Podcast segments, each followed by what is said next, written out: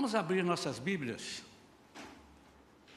é, em Atos dos Apóstolos, capítulo 2, versículos 41 a 47.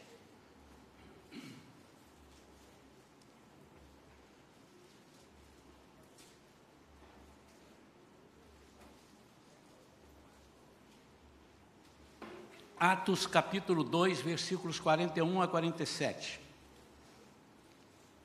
Diz assim a palavra de Deus.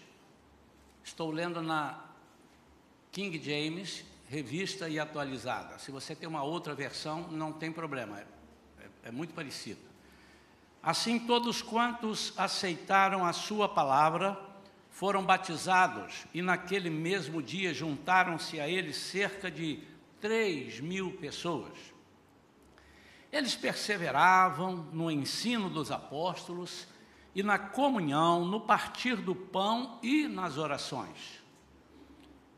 E na alma de cada pessoa havia pleno temor. E muitos feitos extraordinários e sinais maravilhosos eram realizados pelos apóstolos.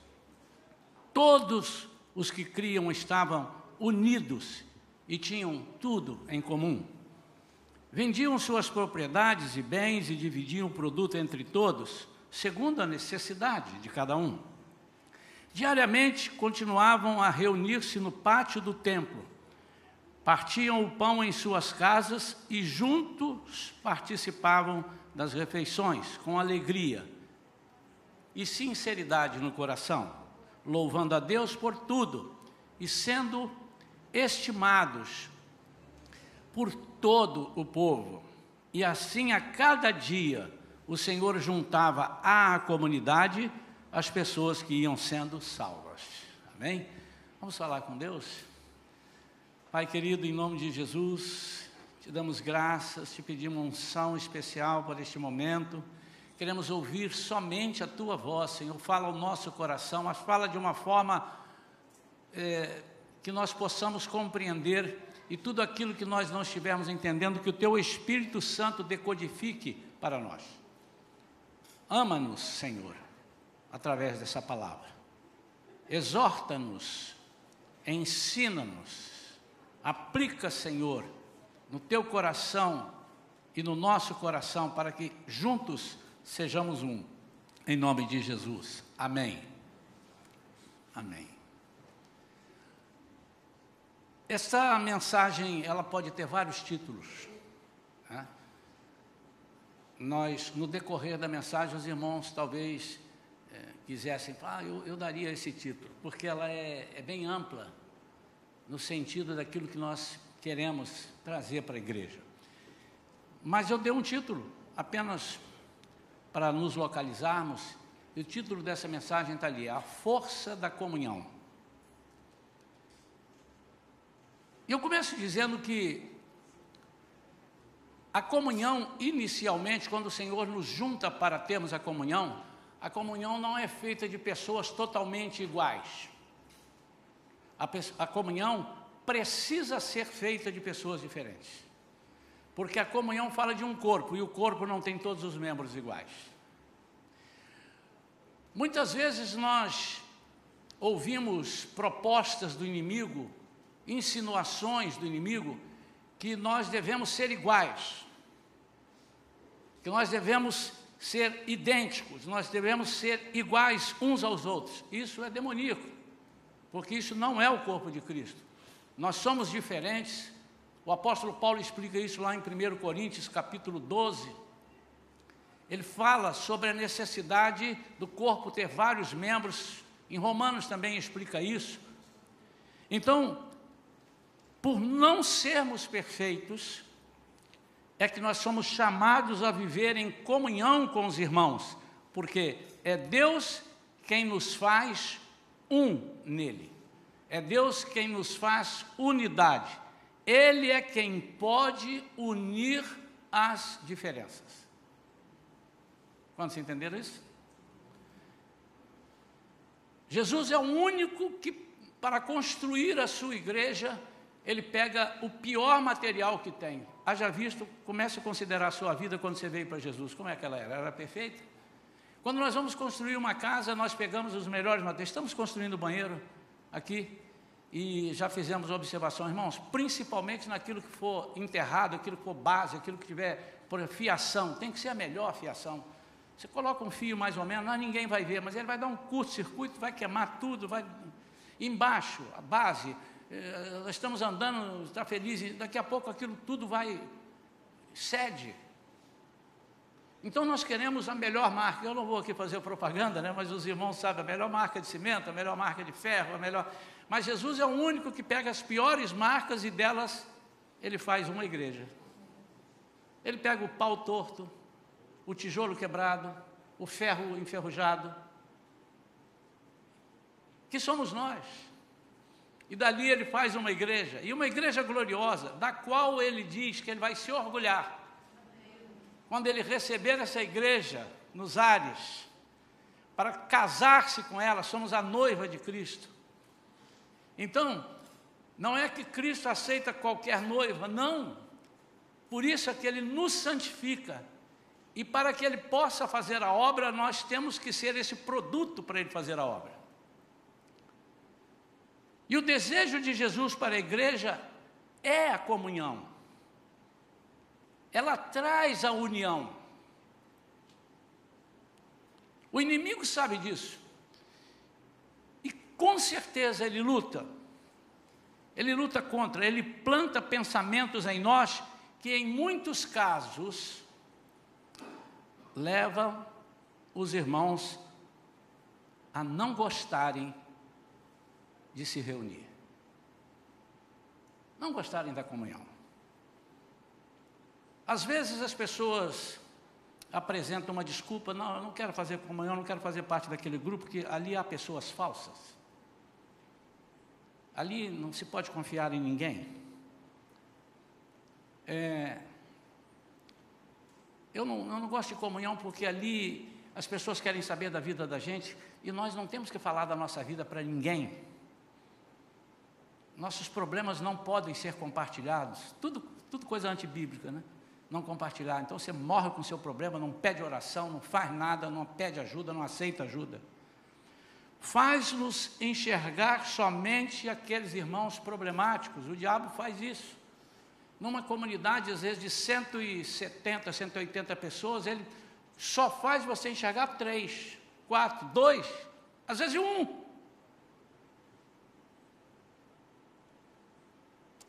De vez em quando o pastor recebe é, uma pessoa para conversar sobre isso, mas lá uma vez ou outra, ainda bem que é uma vez ou outra, alguém, ah pastor, eu estou indo para outra igreja, e eu acho muito engraçado, já comentei isso aqui. O senhor é, o senhor é maravilhoso. Sua esposa, ótimo. A igreja, ótimo. Aí eu fico esperando ele saber por que ele vai embora. É porque eu me mudei. Não, porque tem uma pessoa na igreja que eu. E ele vai embora por causa de um. Esse é daqueles que vai, e quando ele chega em casa do mercado, ele percebeu que ele comprou dez maçãs e uma delas estava com um pequeno machucado. Ele pega junto as dez e joga fora. Esse é desses. Eu acredito que não, eu acho que ele não faz. Na pior das hipóteses, ele vai jogar a maçã inteira, mas não as dez. Ou então ele vai jogar só a parte que está ruim da maçã. Isso é, isso é do inimigo. Porque a única pessoa que pode nos transformar é Jesus. E é nesse princípio, por exemplo, usamos o mesmo princípio. É, é, eu, eu, peço perdão, irmãos, no, no sentido de, ah, pastor já falou isso. Nós vamos falar muitas vezes. Até Jesus voltar, nós precisamos bater nessa tecla. São os princípios, por exemplo, do batismo. Nós não podemos batizar uma pessoa que não queira, que não tenha compromisso, mas uma pessoa que ainda não se livrou de algumas coisas erradas, é necessário que ele seja batizado para que Jesus conserte. E antigamente eu pensava que ele primeiro precisava consertar tudo para depois ser batizado, aí não precisava mais. Está na Bíblia.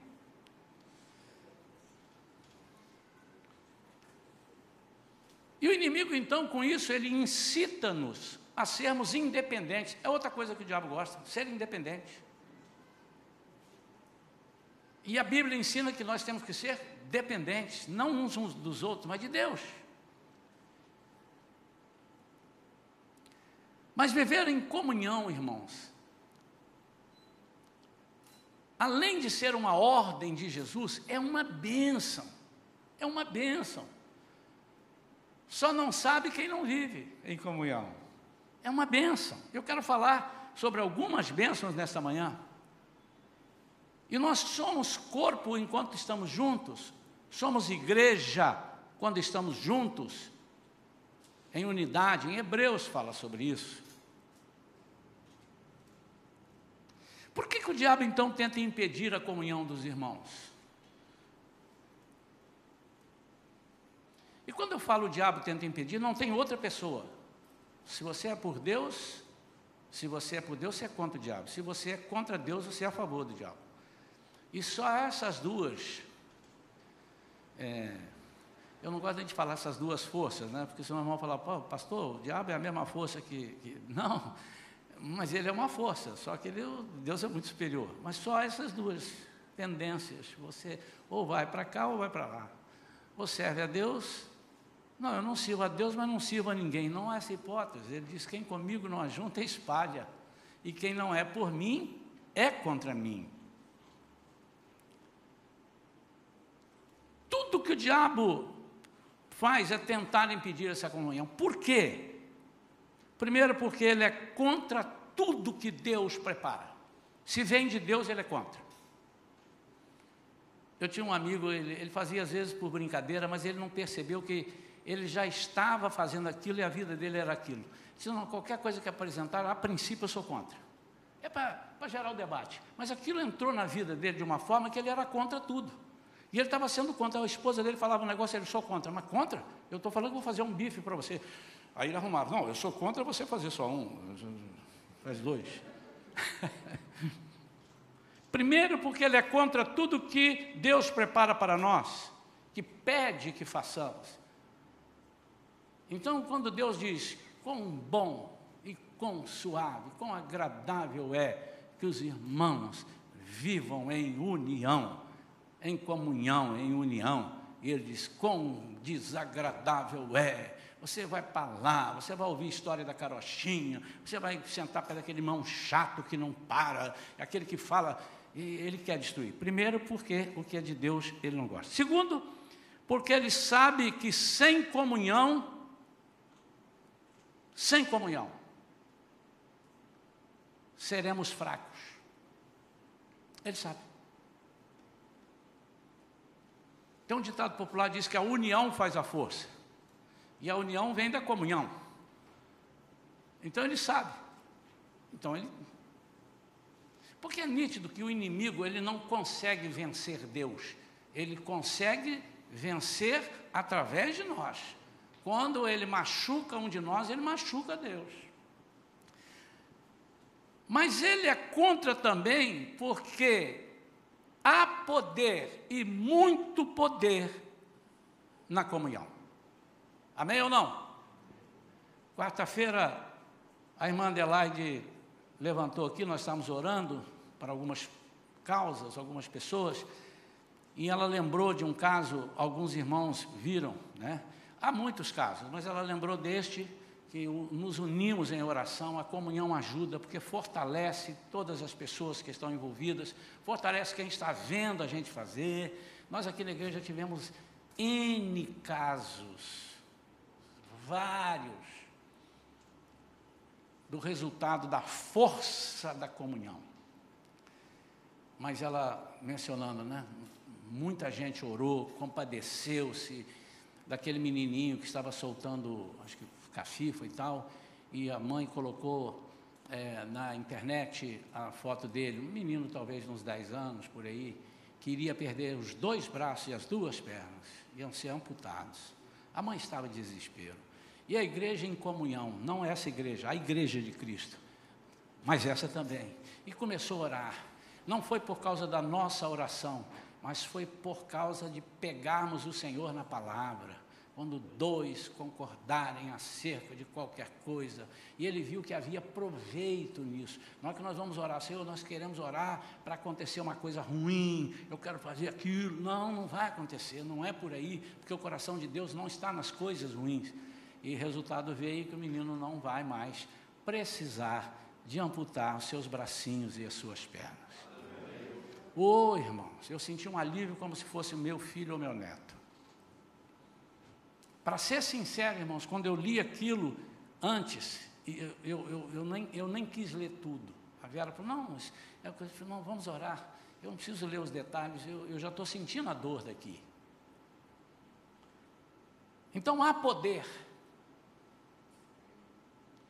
Nós somos fracos quando nos, nos sentimos sozinhos, vazios. E às vezes nem estamos fracos, mas nos sentimos fracos, abandonados.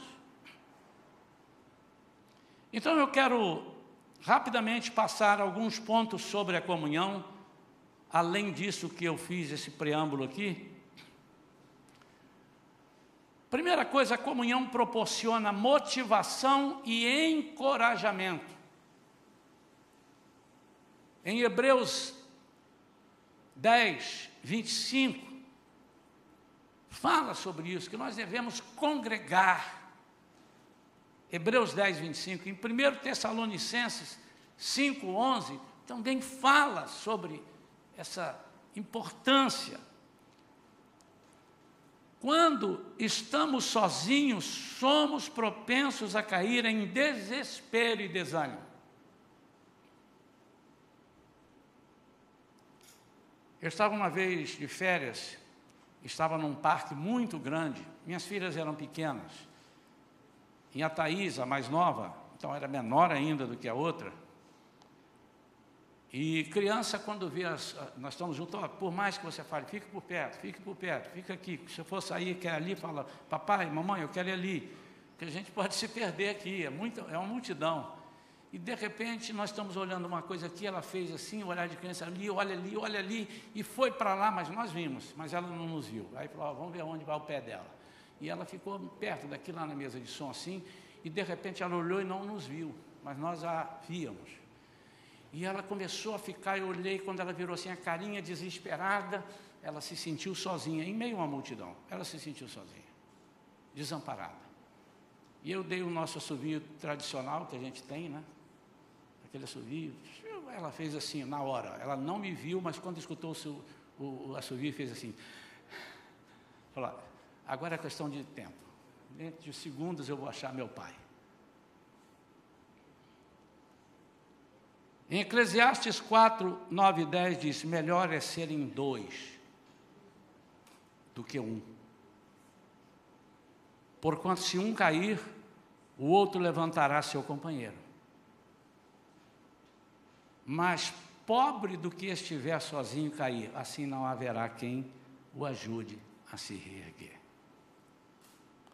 E essa palavra, ela precisa penetrar os corações, porque ainda há crentes em Jesus que são orgulhosos e não aceitam ajuda. São pessoas que preferem morrer duro, mas não dizer que precisam. Isso não é sinal de, de, de fortaleza, sinal de, não, é sinal de desobediência à palavra de Deus. Como é que o meu pé está machucado e todos os outros membros não vão sentir? Eu já começo a colocar o corpo todo mancando. Essa perna não está mancando, o braço não está doendo, mais nada, mas o, o de, não é o, pé, o dedinho. E lá vou eu. Não é possível então eu quero dizer que quando eu ou você abrimos mão dessa motivação para a minha vida, quando eu abro mão, se eu estou precisando desse encorajamento, além de eu sofrer, eu ponho o corpo todo mancando. Segunda coisa, a comunhão traz crescimento. Efésios 4, 15 e 16. Olha o que diz esse texto. Estudamos Efésios aqui vários domingos, mas esse texto é muito bonito. Esses dois versículos diz assim: Efésios 4, 15, longe disso, seguindo a verdade em amor, cresçamos em tudo naquele que é a cabeça, Cristo. Versículo 16: dele todo o corpo, ajustado e unido pelo auxílio de todas as juntas. O que é isso? Em comunhão cresce e edifica-se a quem? A si mesmo, em amor, na medida em que cada parte realiza a sua função. Quando estamos em comunhão, aprendemos e ensinamos. Há crescimento de Cristo, no, no corpo de Cristo. É através de um testemunho, através de uma palavra, através de alguma coisa. Quantas vezes aqui a gente citando alguma coisa, ou algum irmão, um professor, citando alguém, diz, rapaz, eu, pastor, eu não sabia disso. Eu também, algumas vezes alguém citou, falei, puxa vida, eu não sabia. Como é que eu aprendi? Porque eu estava em comunhão, eu estava no corpo, eu estava ligado. Tudo que o inimigo quer é que não cresçamos, ou vocês têm dúvida disso? Tudo que ele quer, porque se nós crescermos espiritualmente falando, ele será vencido em todas as suas investidas. Por que, que ele não quer que cresçamos? Por que, que ele não quer que aprendamos? Para errarmos, para não agradarmos a Deus e para não sermos ameaça para ele. O inimigo quer que continuemos crianças alimentadas com leitinho somente, que a qualquer incidente conosco desistamos de seguir na fé. Isso é pura armadilha do inimigo. Nós aqui na igreja temos a prática de só carregar o irmão no colo quando ele não puder andar. Mas quando percebermos que ele está podendo andar, a gente solta ele no chão e às vezes ele vai sair meio trôpego e tal, mas a gente vai ajudando, igual o pai faz com o filho. Minha netinha agora está aprendendo a andar, Olivia. E a gente vai. E se segurar, ela, ela não vai aprender a andar. Você tem que soltar, ela vai cair algumas vezes. E a gente vai e levanta. E agora não são mais duas mãos, é uma mão. Ela agora já está aprendendo a andar segurando numa mão. Ó, oh, pastor, mas segurando uma mão é mole. Mole para você. Mas para ela não é. E assim vai. Então, na hora que nós colocamos, não, nós temos que carregar no colo. Quando? No tempo todo.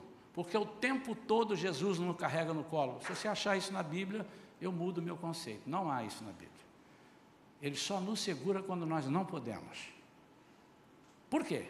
Porque isto nos fará fracos, nos tornará fracos. E no momento que você estiver pertencente ao corpo, mas sozinho, lá longe, não vai dar tempo de você chamar os irmãos para se reunirem e te carregarem no colo. Você vai ter que clamar a Deus, você vai ter que enfrentar o problema não com suas próprias forças, mas enfrentar com o Espírito Santo, junto com você.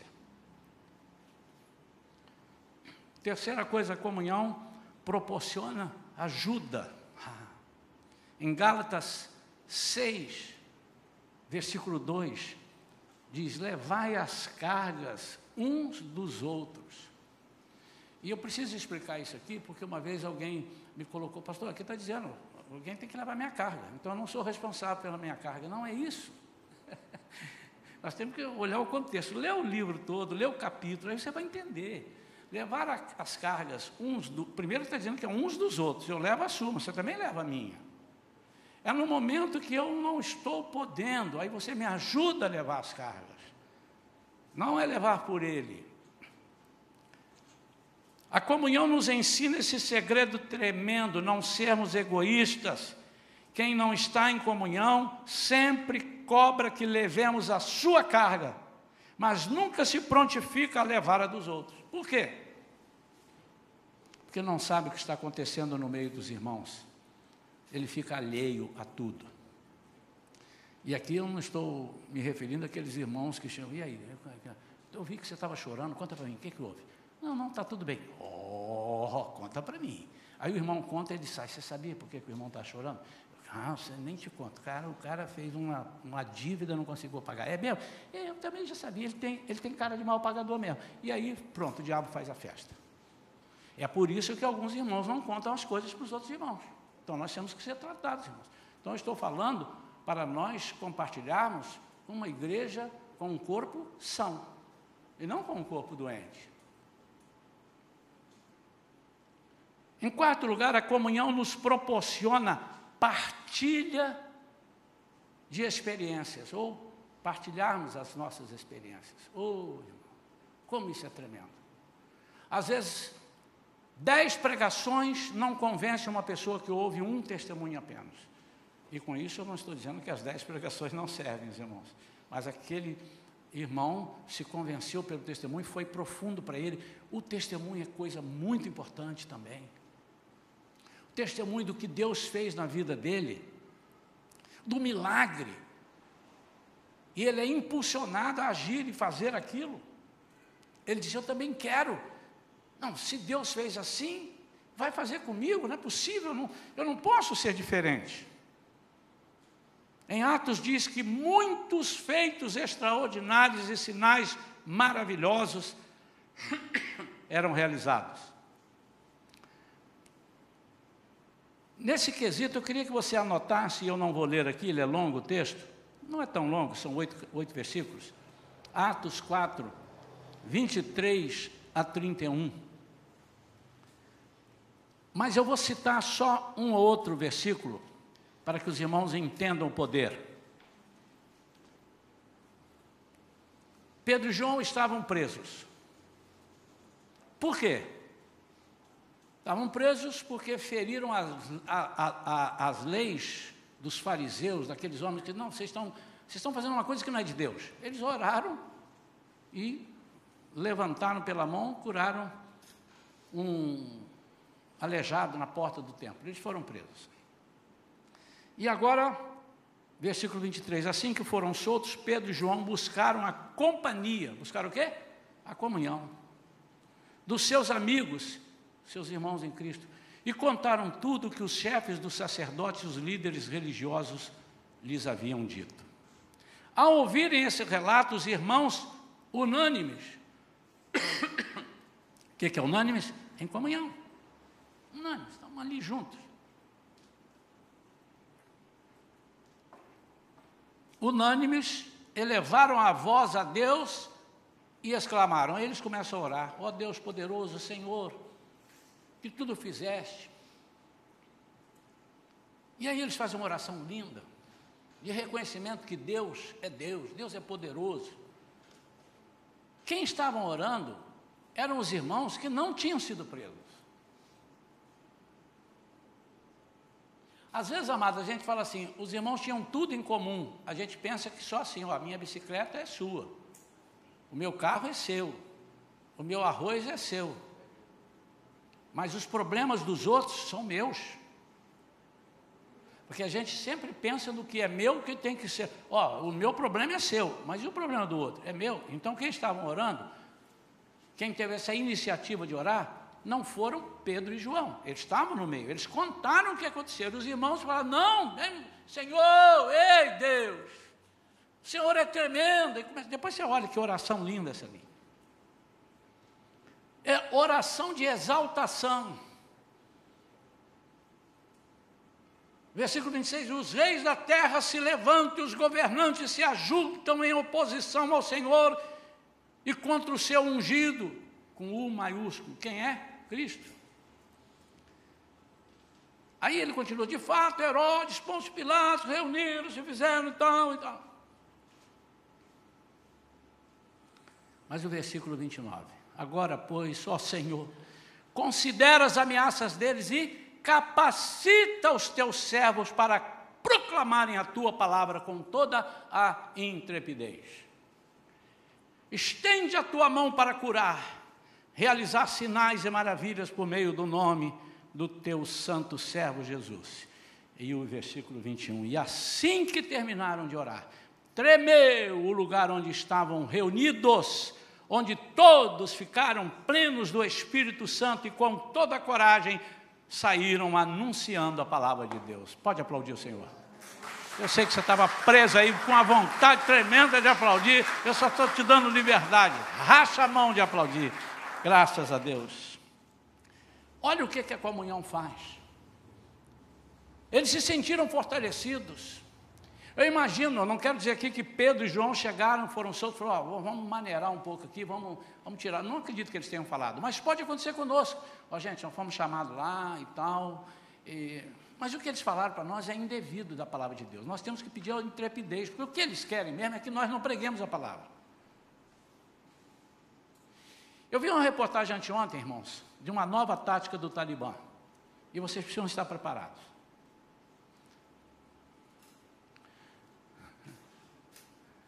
Eles estão se passando por refugiados e entrando em alguns países como refugiados.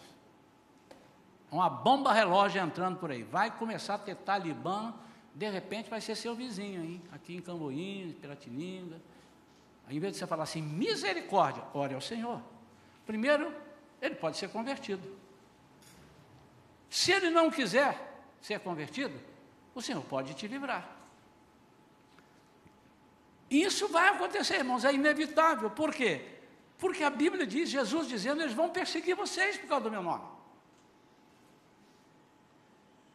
Tem uma manchete numa das notícias que eu vi, um, um dos líderes lá do Talibã, alguém lá dizendo assim, cristãos, se prepara, nós vamos atrás de vocês. Mas é, eles já iam, agora vai mudar? Não, não, mas atrás do, da igreja Shalom não, porque Shalom quer dizer paz, e ali eu quero paz, não quero guerra ali não. Não, irmãos, vão. E nem necessariamente precisa ser o Talibã entrar aqui dentro. Às vezes o espírito do Talibã chega e nós não percebemos. E perseguir, perseguir irmãos, não ajudar a fortalecer. Aliás, cabe uma pregação nesse sentido. Vamos pedir ao Espírito Santo para nos desenvolver, né? o espírito do Talibã. A quinta e última razão porque eu, eu defendo a comunhão. A comunhão mostra que somos discípulos de Jesus através do amor. João 13, 35, põe esse versículo para mim. As pessoas olham ou precisam olhar para nós e ver que nós somos protótipos de Cristo. Precisam ver, eles precisam enxergar. Eles, desculpe, irmão, o termo não é pejorativo. Eles precisam olhar para mim e me ver um cristinho, outro cristinho, uma cristinha, um cristinho, um Cristo no sentido de um adepto de Cristo, um que faz as mesmas coisas que Cristo. Diz lá, através deste testemunho, deste testemunho todos reconhecerão que sois meus discípulos. Qual o testemunho? Dois pontos. Esse que vem agora. Se tiverdes amor uns pelos outros. E aqui eu chamo a atenção, irmãos, que o amor principal do qual João está falando aqui, não é necessariamente, porque às vezes não é possível isso, eu amar um inimigo, um, uma pessoa que desgraçou a minha vida ou qualquer coisa, ou a sua ou tal, e trazê-lo para morar com você. Eh, Jesus não está te pedindo isso. Mas se você quiser fazer, faça. O que ele está dizendo, você tem que ter um amor tão grande para que ele não vá para o inferno, porque ele vai. Se a pessoa é uma pessoa errada que vive praticando mal, você tem que amar, no sentido de, Senhor, eu vou interceder por essa vida, tem misericórdia dessa vida. Eu passei a adotar uma prática na minha vida uns anos para cá, e onde a gente passa que vê uma pessoa travestida, uma pessoa é, fumando droga na rua, um cracudo, a gente passa e diz, Senhor, tem misericórdia dessa vida. Senhor, ajuda essa vida, tira ela desse lugar, livra. Isso é o que? É egoísmo? Não, é amor. É amor, eu não. Não, ele tem, ele tem o que ele buscou. Ele vai para o inferno de pé junto e amarrado. Não é isso que Deus espera de nós. Então a comunhão mostra que somos discípulos de Jesus através do amor seremos estimados por todo o povo. E assim, a cada dia, o Senhor juntava a comunidade, as pessoas que ainda se, iam sendo salvas. Eu li isso daqui. A cada dia o Senhor fazia isso. E cerca de 3 mil pessoas, naquela de uma, como diz o mineiro, de uma vezada só, entrou para esse ministério. Enfim, a comunhão nos faz instrumentos de crescimento do reino de Deus.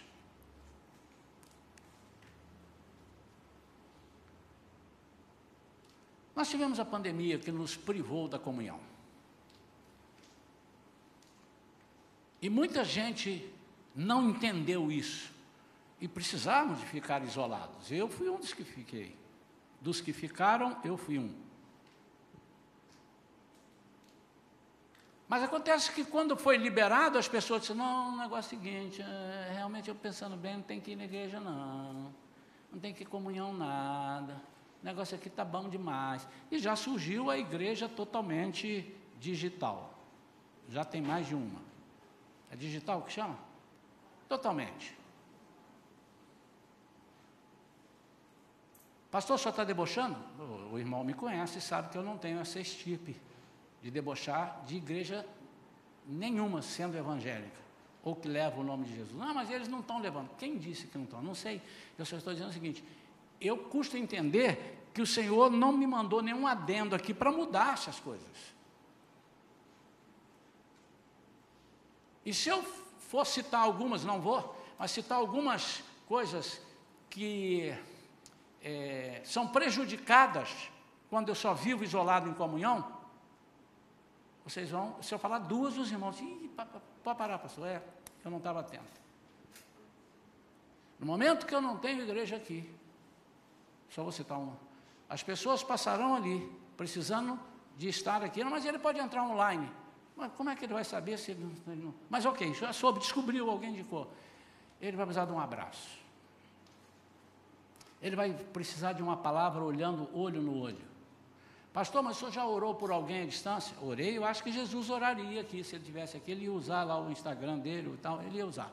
Ok, para isso. Mas não é disso que eu estou falando. É que nós perdemos a essência do corpo de Cristo, que é estar unidos, é estar exalando o aroma do amor, abraçando quando precisa ser abraçado. É lógico que hoje ainda não podemos abraçar muito, né? mas de vez em quando a gente despaça, não abraça aqui, a gente fica de lado como se o, o vírus não pegasse no ombro. Bom, mas enfim. Mas eu abraço. Tem hora que eu esqueço, meu Deus, eu abracei. Eu sou um pastor abraçador, irmãos. Os irmãos estão acostumados comigo. Né? Ai, acaba logo essa pandemia aí, que eu estou com os abraços enferrujados já. Falta isso, irmãos. Você, crente em Jesus, pode ser alimentado à distância por um vídeo, mas aquele que não conhece Jesus muitas vezes precisa de estar ou para ser no tete a tete ou para ser liberto das garras de Satanás. Às vezes ele está endemoniado e só no, no, no tete a tete ali, às vezes, há casos que só assim Há outros casos que você vai por telefone. Eu já vi a pessoa, bota no telefone esse demoniado aí. Ah, ah, saiu. Mas isso não é uma regra. A comunhão nos faz instrumentos de crescimento no reino de Deus. Eu não vou nem dizer que é muito mais fácil você desviar de Jesus estando em casa sozinho, sendo a sua própria igreja, do que se desviar de Jesus estando em comunhão. Se aqui já desvia, você imagina em casa sozinho, ninguém te cobrando.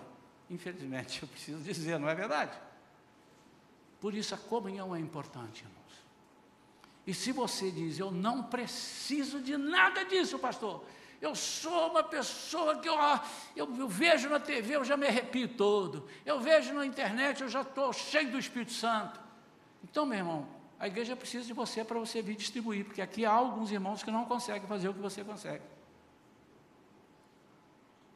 Ah, pastor, e aqui agora eu vou dar uma espetada com amor naqueles que não gostam de frequentar a escola bíblica dominical.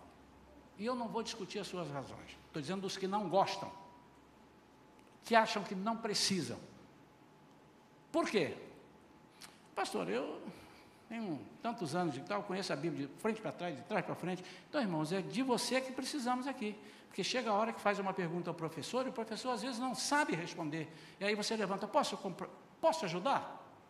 Não tem um negócio de posso ajudar por aí, que um certo pastor falou? Posso ajudar? Posso. Olha, isso aqui eu tenho esse entendimento assim, assim, ah, muito obrigado, irmão, que bom. Então, se você se acha pleno, vem aqui esvaziar-se conosco, para Deus te encher novamente. Quero orar pela sua vida, vamos ficar de pé.